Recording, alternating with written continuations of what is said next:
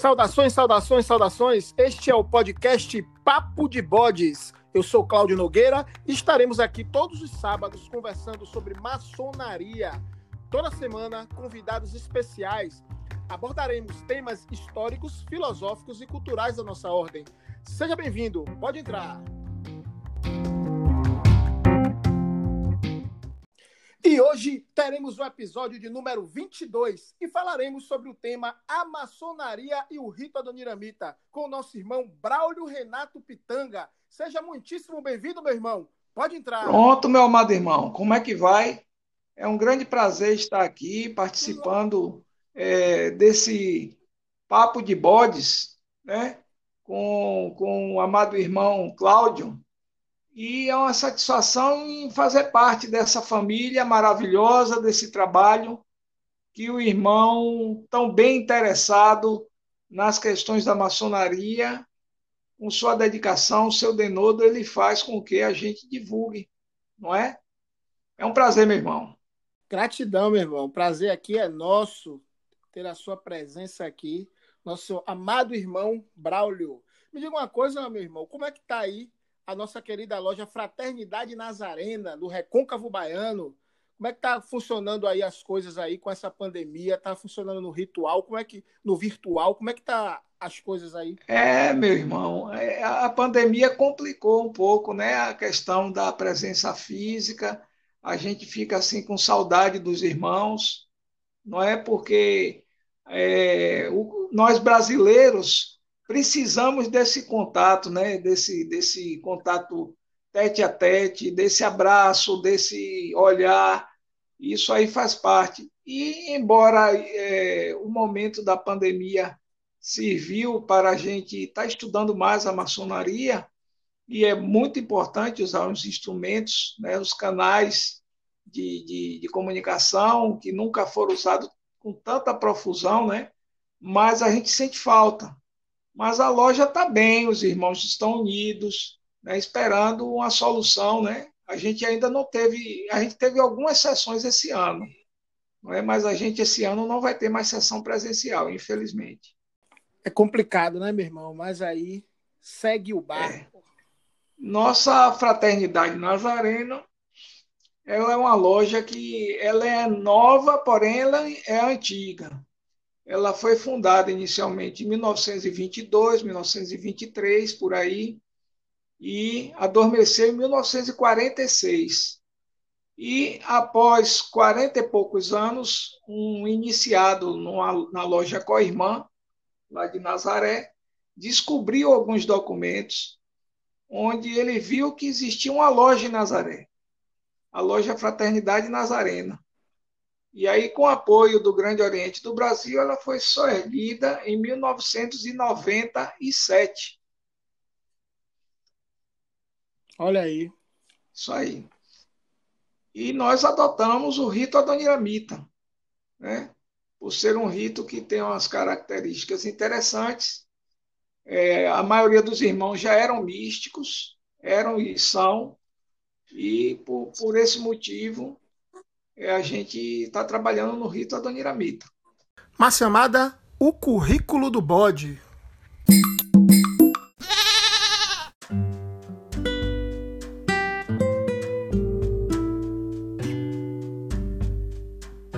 Braulio Renato Pitanga é arquiteto e urbanista. Membro da loja Fraternidade Nazarena número 3127 do Grande Oriente do Brasil, Nazaré, Bahia. É mestre instalado e grau 33 pelo Supremo Conselho Adoniramita do Brasil. É companheiro do Sagrado Arco Real, ex-deputado estadual maçônico pelas lojas Fraternidade Nazarena, Nazaré e 25 de dezembro, Alagoinhas. Presidente do sublime capítulo de Cavaleiros Rosa Cruzes Fraternidade Nazarena, número 207. Irmão, aproveitando essa deixa aqui, eu queria que você respondesse para a gente. Afinal, o que é o rito adoniramita? Bom, meu irmão, é... o rito adoniramita ele, ele é um rito que tem algumas características interessantes e é um rito que realmente ele vem da base do escocismo também. Poucas pessoas sabem disso. Né? O, basicamente, existem dois troncos ritualísticos a nível de mundo. O tronco continental da Europa, digamos assim, que ele teve uma, uma gênese principalmente na França, e o outro insular, ou seja, na, na ilha da Grã-Bretanha, né, da Inglaterra, onde surgiram o, um, um, tronco que é o tronco inglês. Né? Então você tem o continental francês e o, e o inglês. Isso para dizer assim de uma forma bastante simplificada, não, não é assim não. A coisa não é assim tão linear. O rito adoniramita é, é um rito como os demais ritos maçônicos, que têm um objetivo de praticar um ritual onde os irmãos se identifiquem, né? E ele possui algumas peculiaridades importantes que, é as, que se sobressai por sua profunda riqueza na questão de espiritualidade e cerimonial. Nós temos é, práticas é, ritualísticas que levam o irmão a entrar numa condição numa condição de meditação, de introspecção e de autoconhecimento. Não que os outros ritos não possuam isso, possuem sim mas o, o, o rito adoniramita, pela sua profunda espiritualidade, ele exerce esse, esse ministério de uma forma assim mais intensa. Né? A prática do uso de espadas, né? que é muito forte no, no rito adoniramita. A questão dos mestres maçons utilizarem chapéus. Então, a forma de circular no, no, no tempo é diferenciada. Então, são vários, várias diferenciações que a gente observa e que eu não posso estar tá me aprofundando muito, não é? Mas é um convite, sim, que o irmão que é de outro rito, às vezes ele acha assim interessante, né? Como, como nós trabalhamos a nossa sistemática de trabalho. É um rito de origem francesa, né? chegou ao nosso país, né? E assim, é basicamente isso, meu irmão. Eu diria, meu irmão, que é um dos ritos mais belos que eu já presenciei. Nos três graus, realmente, do simbolismo. É muito bonito. A abertura é uma coisa realmente diferenciada, que cria realmente um ambiente assim místico, muito profundo, completamente diferente é, dos demais. A sensação de você estar presente no rito adoniramita. Outra coisa que eu admiro bastante é a forma de tratamento. Né? Chama-se um ao outro de amado irmão. Eu acho isso muito bonito. E a questão do nome histórico, rapaz. Eu sou doido para ter um nome histórico. Eu acho lindo esse negócio de todos ganharem esse nome histórico. Fala um pouco para a gente dessa questão do nome histórico aí. É, as ordens iniciáticas, elas sempre, é, e monásticas também, né, as, as ordens monásticas, elas sempre adotaram essa questão do, do nome histórico. Então, o, o Adoniramita, quando é iniciado, ele recebe esse, esse nome histórico, que ele tem duas funções. A primeira função, e a função mais antiga, referia-se em manter o sigilo quando a nossa ordem não era apenas uma ordem discreta, era uma ordem secreta e poderia sofrer algum tipo de perseguição. Então, para não saber quem eram maçons, na possibilidade de se devassarem as atas e os documentos de uma loja maçônica, não estaria lá escrito Braulio Renato, estaria escrito outro nome. Essa é uma, essa é um, esse é um dos motivos. O outro motivo é realmente a questão de que naquele momento onde ele recebeu o que a gente chama a verdadeira luz, eu deixei de me tornar uma pessoa fora do templo, ou seja, um profano, e passei a ter uma nova vida e recebi outro nome histórico. Meu irmão Cláudio, a adoção do nome histórico também fazia parte do, do postulado do rito escocês também. E ainda faz.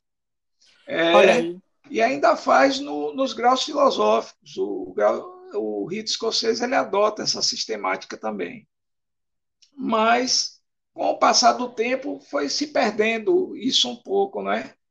mas fazia parte também do, do, da ritualística do rito escocês. Agora, eu, para ganhar um nome histórico, eu tenho que entrar para a loja do Miramita, nem que seja nos então, filosóficos.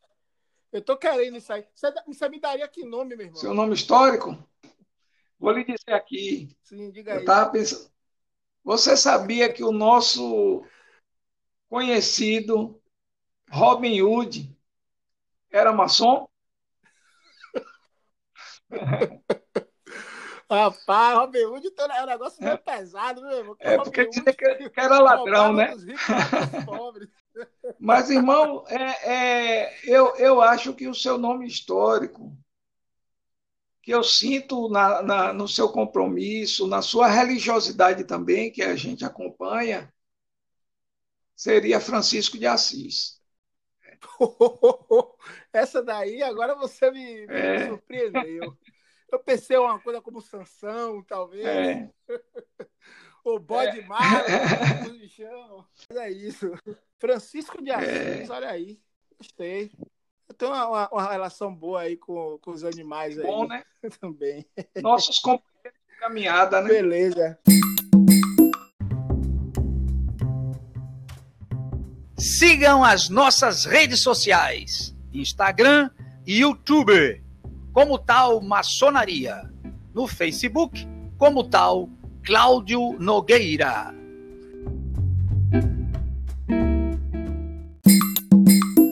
Meu irmão, o rito Adoniramita, como todos os ritos da maçonaria moderna, né, tem sua origem na Europa. Né? Mas conta pra gente aí, como é que foi esses primórdios aí do rito Adoniramita? Bom, o rito adoniramita, ele também surgiu, é, conforme o irmão falou, na Europa, precisamente na França, na cidade de Metz. A cidade de Metz é um, uma cidade que fica ao nordeste da França, perto dos Países Baixos e da Bélgica, né?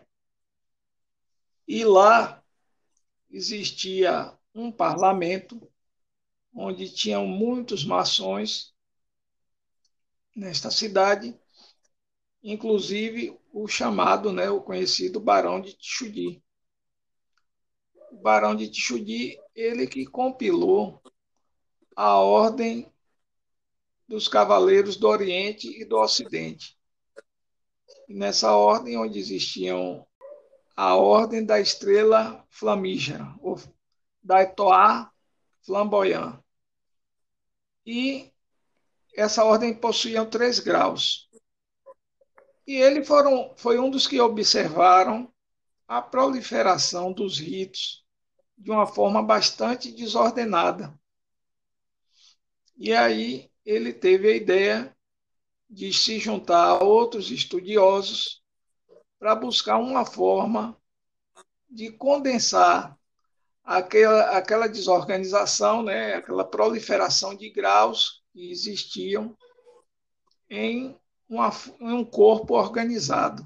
Então, essa foi a primeira é, assim manifestação que se tem da formação do rito. Embora o rito, como, como todos sabem, hoje, hoje já se sabe que não foi ele o fundador do rito, ele foi um dos copartícipes copartícipes. O fundador foi Luiz Guilherme de Saint Vitor, que realmente ele escreveu uma obra chamada Compilação Preciosa da Maçonaria Adoniramita. E essa compilação é que fala, além dos graus simbólicos, né, ele trata dos graus filosóficos, e àquela altura iria do quarto grau ao décimo segundo grau. Então, além dos três graus é, simbólicos, mais oito graus filosóficos, todos iniciáticos. Um grau que, na realidade, é um grau colateral, que é o grau de cavaleiro prussiano, foi encarado como um décimo terceiro grau, mas, na realidade, ele, ele não é superior ao décimo segundo grau, que era o grau de cavaleiro Rosa Cruz. E assim, durante muito tempo, o rito adoniramita ficou sendo conhecido como rito dos 13 graus, ou, mais acertadamente, como rito dos 12 graus. Essa basicamente como a origem do, do rito, como foi que ele começou na Europa. E isso tudo, meu irmão, é, é, digamos, teve início do ano de 1782.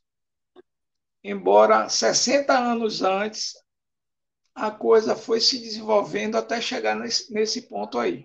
E isso na França, não é? Isso na França. Ele Após... tem um processo que ele se difunde na Europa? Ele se difunde em alguns países da Europa. Ele vai à Itália, ele vai a Portugal, e ele chegou, poucas pessoas sabem disso, ele chegou mesmo aos Estados Unidos. Naquela época, chegou aos Estados Unidos, ele chegou. Após o momento da Revolução Francesa, onde o racionalismo e dos grandes pensadores toma assim um, um corpo, um, uma formatação bastante contundente, todo apelo à questão mística, à questão de espiritualidade é colocado um pouquinho de lado. E o rito sofre com isso devido às suas características, aquelas mesmo que a gente conversou lá no início é, da nossa exposição. E ele, em Portugal, né, ele se desenvolveu bastante, é, sendo um dos principais ritos do, do Grande Oriente Lusitano. Mas, meu irmão, me diga aí, no Brasil, como é que ele é implantado em nossa terra? Bom, no Brasil é o seguinte: a primeira loja maçônica no Brasil que se tem notícia, ela foi é, foi pontuada, né? ela foi registrada, digamos assim, pelo menos historicamente, numa fragata francesa no povoado da Barra, em Salvador, Bahia. Isso já no finalzinho do século XVIII. É a famosa Cavaleiro da Luz? Essa aí? Isso, isso mesmo, irmão. Cavaleiros da Luz. Após, após esse, esse momento histórico, algumas lojas foram surgindo, principalmente na Bahia, no Rio de Janeiro e em Pernambuco. O primeiro esforço de se criar uma obediência maçônica foi em Pernambuco. Né? que era uma obediência maçônica que tinha como escopo é, a independência da região Nordeste, não seria do Brasil. Isso em 1817. Mas houve, assim, um entendimento diferente dos maçons do Rio de Janeiro, que eles achavam que o Brasil não deveria se fragmentar como estava acontecendo no resto da, da América do Sul, onde existia um domínio espanhol né, muito grande e houve uma proliferação de repúblicas, é, Venezuela, Colômbia, Peru, Chile, Bolívia, Argentina, e aí vai. E temendo que o Brasil se fragmentasse, eles tiveram a ideia, esses irmãos do Rio de Janeiro, em fundar o Grande Oriente do Brasil, que no início era Grande Oriente Brasiliano. E o que é que acontece, meu, meu amado irmão? É, existia uma loja chamada Loja Comércio e Artes. Essa loja, segundo, segundo constam alguns, possuía 250 membros, mas outros dizem que seria 92 membros ou 94 membros. 94 membros. E você sabe que para formar uma obediência maçônica é preciso que exista três lojas fundadoras, e isso é um dos landmarks para a formação de, um, de uma loja maçônica. Então, na atitude maçônica, a loja Comércio e Arte se dividiu em duas, em mais duas, em duas lojas. Na realidade, ela se dividiu em três lojas. Ela manteve a loja Comércio e Arte, a de número 2 é a loja Esperança, é, União e Tranquilidade, e a de número 3, a loja Esperança de Niterói. Essas três lojas é considerada patrimônio histórico do Grande Oriente do Brasil e não pode fechar, não pode abater colunas. Segundo consta, historiadores, não é? E aí a gente pode citar o irmão é, João Ferreira Durão,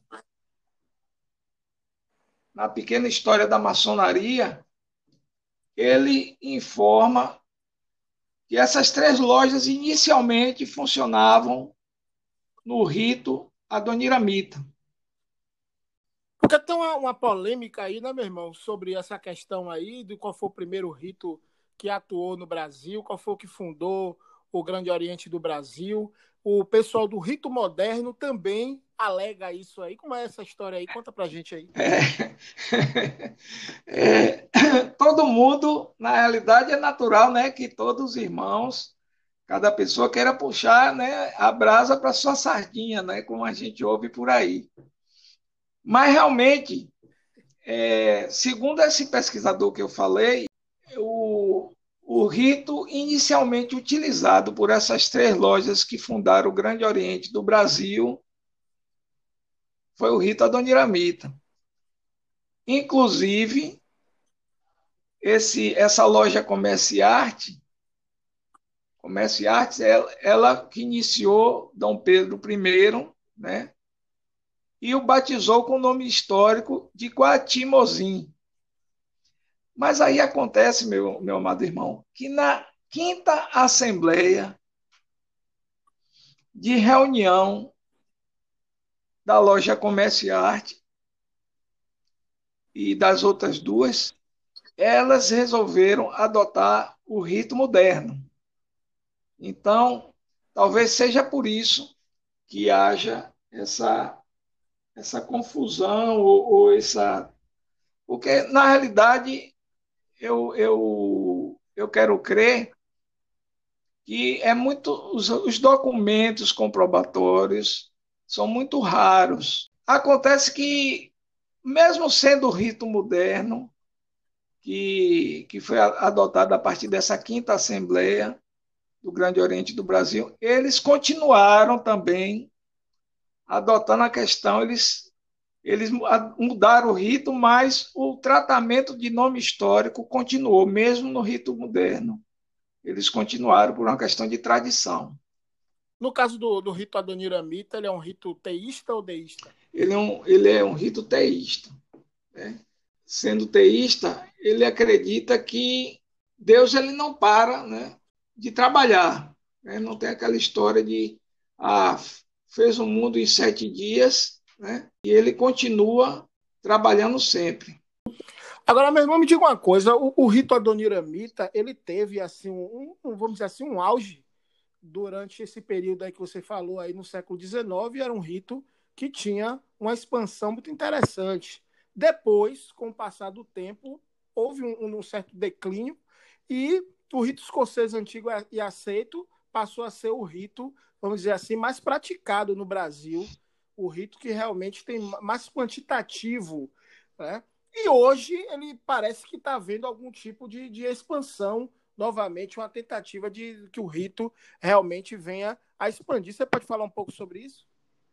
É verdade. O, o rito Adoniramita ele viveu momentos é, bastante interessantes na história. Ele teve importância muito grande e depois ele realmente ele foi diminuindo, sua prática foi diminuindo, é, diminuiu tanto que ele ficou restrito durante muitos anos, muitos anos ao Brasil. E no próprio Brasil, as lojas é, é, se, se tornaram assim praticamente insignificantes. De um momento para cá, começou a se redescobrir o rito Adoniramita não só a nível de Brasil, né, que, que conservou o, o rito adoniramita, mas pesquisadores e, e estudiosos e os contatos com, com as altas autoridades do rito no nosso país fez com que ele aos, aos poucos começasse a retornar é, a Portugal, retornou ao seu país de origem, a França também existe uma loja na França. Existem estudos de implantação, né? Eu acho que essa pandemia atrapalhou um pouco também do rito na Inglaterra. Nós estamos também presenciando a, o retorno do rito, o retorno não, a ida do rito para a Argentina e para o Uruguai. O Paraguai já demonstrou interesse. É, a Itália também está em contatos assim, em andamento muito muito avançado de se, de se fundar uma loja adoniramita. E quem tem pautado é, as orientações ritualísticas, o modo, modus operandi do rito, a filosofia do rito, é o Brasil. Né?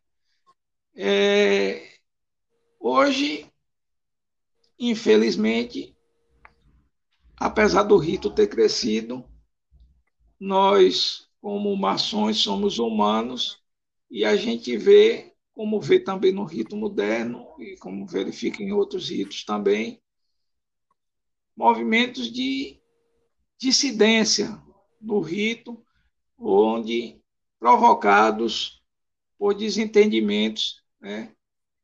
E isso a gente a gente percebe que tem acontecido muito. Tanto é que nós nós vimos assim com uma certa tristeza é, que as oficinas chefes do rito e coexistem. E a gente reza para que no futuro passe a ser uma, uma só potência filosófica.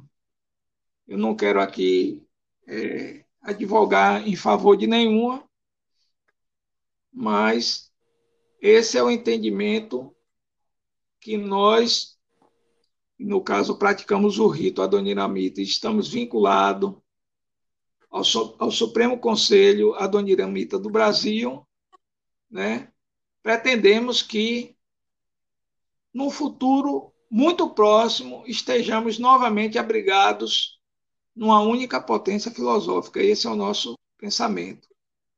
Meu irmão, o rito adoniramita, na verdade, como todos os ritos, né, sofreram transformações ao, ao longo do tempo. E no Brasil, nós sabemos que houveram mudanças até significativas em relação ao rito adoniramita praticado eh, originalmente na, na Europa. Eu gostaria que você falasse um pouco desse processo, vamos dizer assim, meio que sincrético, em que o rito adoniramita sofreu no Brasil. Bom, meu, meu amado irmão, embora isso aí é, é uma característica que é de todos os ritos, né, de sofrer influência e também de exercer influência. Isso aí é, é uma coisa natural, isso ocorre com a própria evolução do olhar humano, né, onde é, se desenvolve a sua percepção de sua identidade enquanto humano com o universo, com as questões, é, as questões que o angustia, né, que nos que nos cria interrogações. E aí a gente recebe influência, mesmo que de forma intuitiva, mesmo que, que não de uma forma deliberada, de outras escolas, sejam elas escolas maçônicas ou seja é, é, influências culturais. E a gente percebe isso nos diversos ritos. E com o rito adoniramita não foi diferente.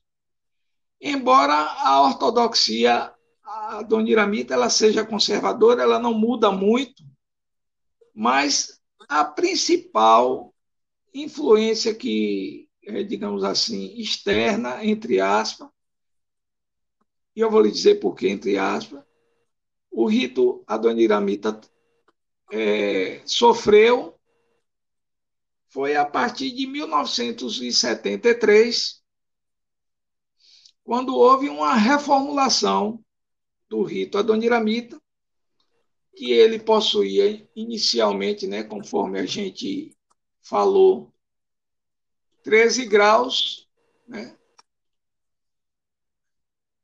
que na realidade o 13 terceiro, que é o grau de cavaleiro no Akita, ele não é superior hierárquico ao 12 segundo.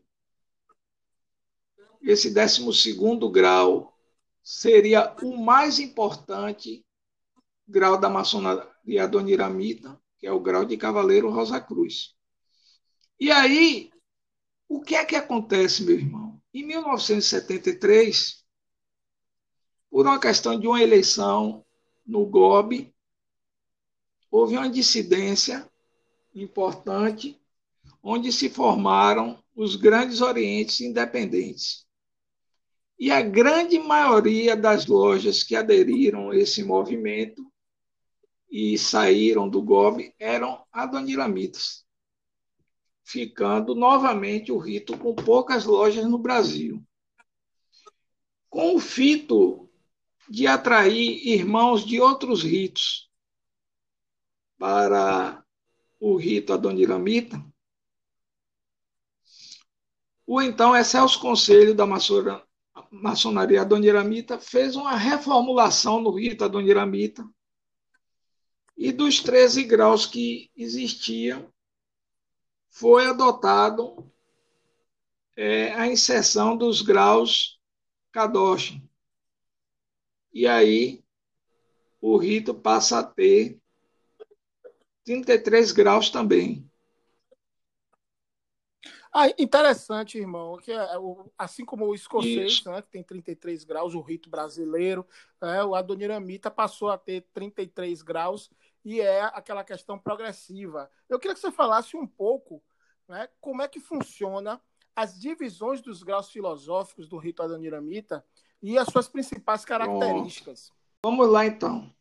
A nossa hierarquia adoniramita, ela hoje, conforme eu falei há pouco, ela está compreendido, é compreendida em 33 graus, né? Que eles são transmitidos por iniciação ou por comunicação. Então, nós temos tradicionalmente no simbolismo, que é a maçonaria simbólica regular, o grau de aprendiz maçom, companheiro maçom e mestre maçom. Após ter completado é, essa condição de mestre maçom, se assim ele desejar, ele pode praticar, ele pode ser iniciado nos graus filosóficos da maçonaria adoniramita. E não precisa ser adoniramita para prosseguir nisso aí, né, né, nessa escalada. Nós temos o primeiro corpo filosófico da maçonaria adoniramita chamado de loja de perfeição. E a loja de perfeição, ela vai do grau 4 ao grau 14. O grau 4 é o grau chamado de mestre secreto. Após esse grau, esse grau é, é, é ele é ele é recebido por iniciação. Após o grau 4, nós temos o grau de mestre perfeito, que é por comunicação. Após o grau de mestre perfeito, o grau de prebostes e juiz. Aí nós temos uma iniciação que é o grau 7. O grau 7, na, na maçonaria adoniramita, que é o primeiro eleito ou eleito dos noves, é correspondente ao grau 9 do rito escocês, por exemplo, e do rito brasileiro também. Depois vem o segundo eleito, o eleito Perignan, terceiro eleito, eleito dos 15, aprendiz escocês ou pequeno arquiteto, companheiro escocês ou grande arquiteto, mestre escocês ou grão-mestre arquiteto, que é concedido, é o 12 grau, concedido por iniciação. Depois nós temos o Cavaleiro do Real Arco e, finalmente, por iniciação, fechamos a loja de perfeição com o grau de grande eleito ou perfeito e sublime maçom. Após a loja de perfeição, nós temos um corpo filosófico chamado Sublime Capítulo de Cavaleiros Rosa Cruz, que é iniciado com grau 15, que é Cavaleiro do Oriente da Espada ou da Águia, por iniciação. Depois nós temos o grau de Príncipe de Jerusalém, que é por comunicação. Depois, Cavaleiro do Oriente e do Ocidente, comunicação. E fechando o capítulo Rosa Cruz, o grau de Cavaleiro Rosa Cruz, que é o grau 18. Tá? Bom, aí agora começa a diferença, assim, pelo menos estrutural, em relação ao rito escocês e o rito brasileiro. Eu acredito que o rito brasileiro, a loja de perfeição vai do grau 4 ao grau 18, se salvo engano. Bom, nós temos um corpo filosófico após o grau de Cavaleiro Rosa Cruz, o, o corpo de Cavaleiro Rosa Cruz chamado Sublime, Ilustre e Sublime Capítulo do, dos Cavaleiros no Aquita. A gente não entra logo no grau, no, no Conselho de Kadosh, que são três graus, que é o de Grande Pontífice ou Sublime Escocês, o décimo o vigésimo grau, venerável mestre das lojas regulares ou mestre advita, e o vigésimo primeiro grau, o grau de cavaleiro no, no Akita ou prussiano. Aí termina o conselho no Akita. Aí entramos no conselho de Kadosh, que vai do grau 22, que é o cavaleiro do Real Machado, até o grau de cavaleiro Kadosh, que é uma sequência aí de 1, 2, 3, 4, 5, 6, 7, 8, 9 graus. Após esses graus, nós temos a preceptoria, que é o grau 31. Nós temos a prelazia, que é o grau 32. E para o grau 33, que é o sublime capítulo, o Supremo, é, Supremo Conselho da Maçonaria Doniramita, que é do Patriarca Inspetor Geral. Assim está organizado os altos corpos do, do rito Adoniramita a partir de 1973. Muito bem, meu irmão. E eu fico aqui vislumbrando aqui, comparando com o escocês, eu vejo que tem as semelhanças aí nas questões estruturais, mas acredito que do ponto de vista das características deva ser bem diferente, né? Porque eu aconselho, inclusive, quem não conhece o rito Adoniramita, procure uma loja, porque é um rito que tem uma, uma, uma estética muito diferenciada, muito bonita, e eu imagino que nos, nos graus filosóficos isso também vem aparecer de certa forma, ou não? Meu amado irmão, eu atingi o, o como os irmãos falam aí, o, o ápice da pirâmide. E quando a gente chega no grau 33, aí é que a ficha cai.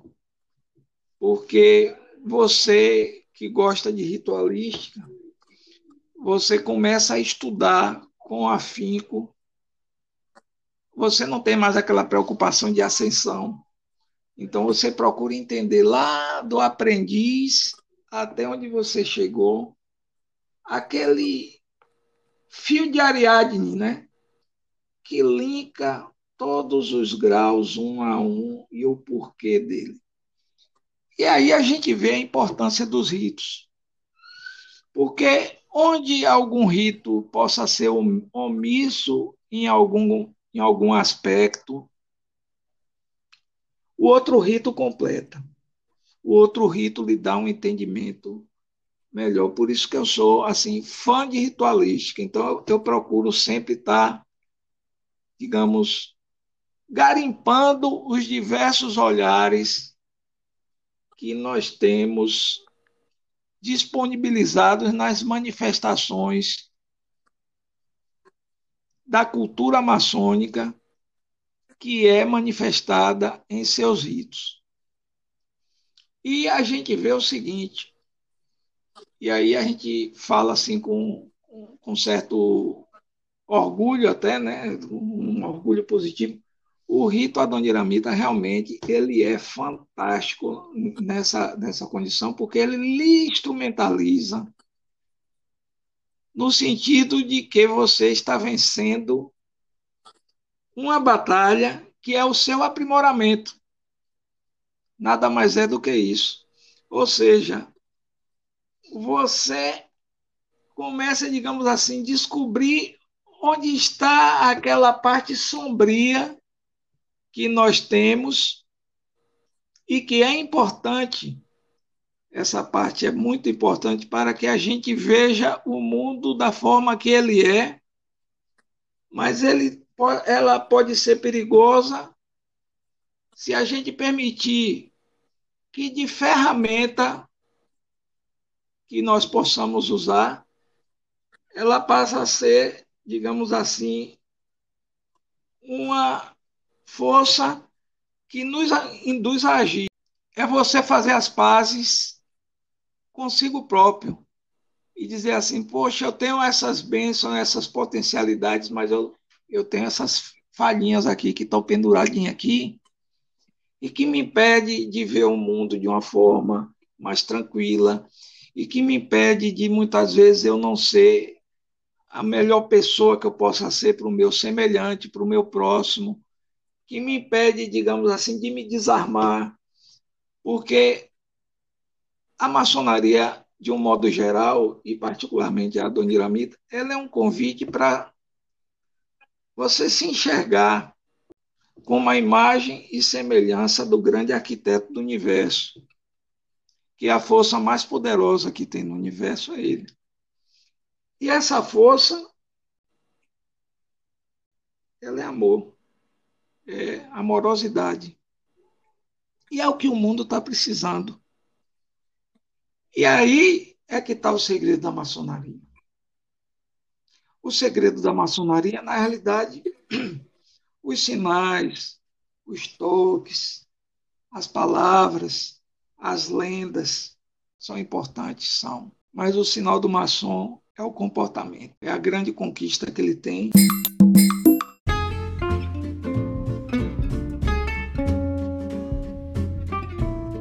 Apoio Cultural www.comotal.com.br Artigos maçônicos. Irmão Braulio, gratidão, gratidão, gratidão pela sua participação, pela sua contribuição aqui no nosso programa Papo de Bodes. O irmão Braulio que estava trabalhando o dia inteiro, né, veio aqui agora para a gente fazer essa gravação aqui já tarde da noite, para contribuir aqui com seu conhecimento, para falar desse rito tão belo que é o rito Adoniramita. Meu irmão Braulio, eu gostaria das suas considerações finais. Seja livre. Oh, meu irmãozão. Obrigado, meu irmão. É uma, a gratidão é nossa, é recíproca, porque, primeiro de tudo, por estar tendo essa oportunidade de estar interagindo com os irmãos maçons, com a sua família, por aquela pessoa curiosa que, que, que pretende estudar ou participar da maçonaria e me sinto assim é, regiamente recompensado, sim, de estar aqui com você, com os irmãos, é um presente, realmente é um presente. Só tem um defeito, meu irmão. Ainda não é presencial, mas isso aí lá na frente a gente resolve. Com fé em Deus. E nossa loja Fraternidade Nazarena está de pé e a ordem, assim como esse irmão que vos fala Desejo tudo de bom, meu irmão. Grande abraço. Irmão Braulio, satisfeito! Satisfeitíssimo, meu venerável mestre.